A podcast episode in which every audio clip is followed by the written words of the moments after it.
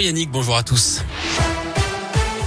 Et on commence par vos conditions de circulation dans l'agglomération lyonnaise. Elles sont fluides actuellement, seulement un ralentissement à l'entrée du tunnel sous Fourvière sur la 6 en direction de Marseille sur un kilomètre. À la une, le front républicain se met en place pour faire barrage à l'extrême droite avant le second tour de la présidentielle le 24 avril prochain. Ce matin, Emmanuel Macron a reçu le soutien d'un ancien président de la République, Nicolas Sarkozy, euh, Sarkozy, qu'il annonce sur Twitter. Je crois qu'il a l'expérience nécessaire face à une grave crise internationale plus complexe que jamais et parce que son engagement européen est clair et sans ambiguïté dit Nicolas Sarkozy. L'ancien Premier ministre socialiste Lionel Jospin donnera également sa voix au président sortant.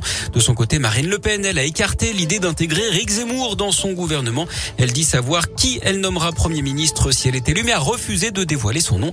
La candidate du Rassemblement national qui donne une conférence de presse aujourd'hui sur la démocratie et l'exercice du pouvoir. Elle aura ensuite rendez-vous aux 20h de TF1 ce soir. Du côté des Républicains, on pense ses plaies après la débâcle du premier tour dimanche. On le rappelle, moins de 5 pour Valérie Pécresse. L'échec est cinglant, il faut l'assumer et se reconstruire avec courage, dit le patron du parti Christian Jacob. Une belle prise des policiers lyonnais qui ont intercepté un fourgon rempli de cannabis dans la Drôme vendredi soir, 127 kilos d'herbe. Un Villeurbanais qui revenait d'Espagne a été interpellé et placé en garde à vue d'après le progrès. 5000 euros ont également été retrouvés chez lui. Cet homme d'une cinquantaine d'années est bien connu de la justice. Il avait d'ailleurs déjà été interpellé en 2020. À l'étranger, les services de renseignement britanniques soupçonnent les Russes d'avoir utilisé des armes chimiques à Mariupol en Ukraine, ville assiégée depuis 40 jours, pilonnée sans relâche et au bord de la reddition. Si c'est avéré, toutes les options sont sur la table pour riposter, assure le gouvernement britannique. Concernant les prix des denrées alimentaires liées à la guerre en Ukraine, l'augmentation pourrait être de 4 à 6% d'après le président de l'Association nationale des industries alimentaires, avec des hausses particulièrement marquées pour les œufs et la volaille, alors que les prix du blé et de l'huile de tournesol explosent ces dernières semaines.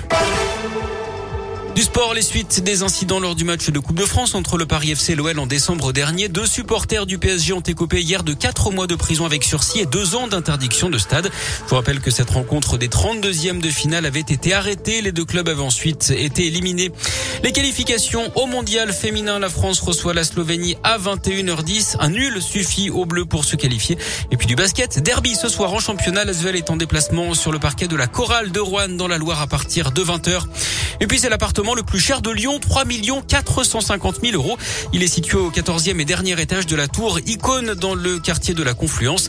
216 mètres carrés habitables, une terrasse de 330 mètres carrés avec piscine chauffée, trois garages privés au sous-sol, 16 000 euros le mètre carré, hein, c'est 6 000 euros de plus par mètre carré qu'il y a deux ans et c'est quasiment 500 000 euros de plus sur le prix de vente total.